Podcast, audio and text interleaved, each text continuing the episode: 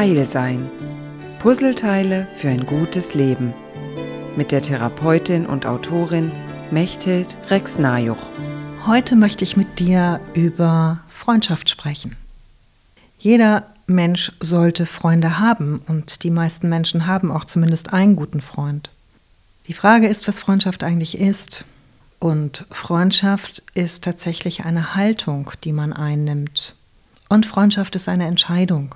Könnten wir uns anschauen, wie viele verschiedene Möglichkeiten es gibt, Freunde zu haben. Gerade im Zeitalter der Social Media ist das Wort Freund ja durchaus mit verändertem Inhalt versehen worden. Du könntest ja mal versuchen, deine Freunde auf Facebook zu bitten, dir zu helfen, wenn du eine Autopanne hast. Sehr unwahrscheinlich, dass die 500 Leute, die da sind, kommen. Insofern geht es mir darum, was ist das Kriterium für einen Freund? Bei einem Freund weiß ich um ihn oder sie. Ich weiß, was die Eigenarten sind, ich weiß die Eigenschaften, ich weiß die Vorlieben, ich weiß die Nachteile.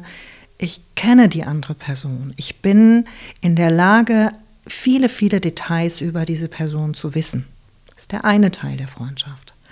Der andere Teil, und das markiert dann die Tiefe der Freundschaft, ich nehme diesen Menschen so an, wie er ist und lasse ihn auch so. Das heißt, wir sind in einem echten, wahrhaftigen Austausch und können aushalten, verschiedener Meinung zu sein. Das wäre für mich eine zwingende Voraussetzung für eine gelingende Freundschaft.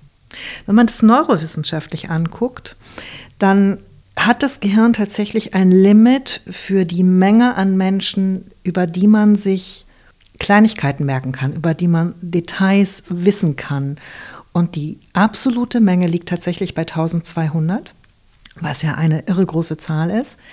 Über diese 1200 Menschen könntest du dann zumindest wissen Gesicht und vielleicht auch noch den Namen, wenn du es gut geübt hast, oder eine Eigenschaft.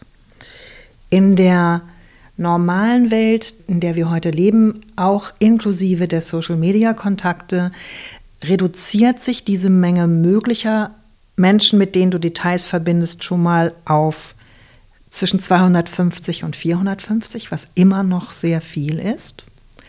Und wenn es dann um die ganz tiefe Verbindung geht, die, wo du sagst, ich weiß um dich, ich kenne dich und ich bin bereit, mich von dir überraschen zu lassen, das ist dann eine Menge, die sehr klein ist. Die bewegt sich nämlich tatsächlich unter 10.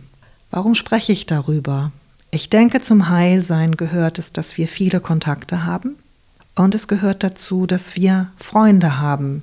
Freunde, die ein bisschen weiter weg sind, über die wir also relativ viel wissen. Und Freunde, über die wir nahezu alles wissen. Freunde, die uns durchs Leben begleiten. Freunde, die auch dann da sind, wenn die Welt sich gerade gar nicht so schön anfühlt. Und ich meine damit nicht Ratgeber, ich meine nicht Freunde, die mir Lösungen bieten, sondern Freunde, die es aushalten, mit mir zusammen zu sein und gar nichts zu sagen. Also mein Kriterium war früher, ist es eine Person, mit der ich zwei Stunden mit den Füßen im Wasser an einem Bergsee sitzen könnte und nicht sprechen. Wenn das ein Ja war, war das definitiv eine geeignete Person. Also geht die Frage an dich, was ist dein Kriterium, mit dem du Freunde einteilst? Und was bedeutet es für dich, eine bestimmte Anzahl von Kontakten zu haben und sie zu pflegen?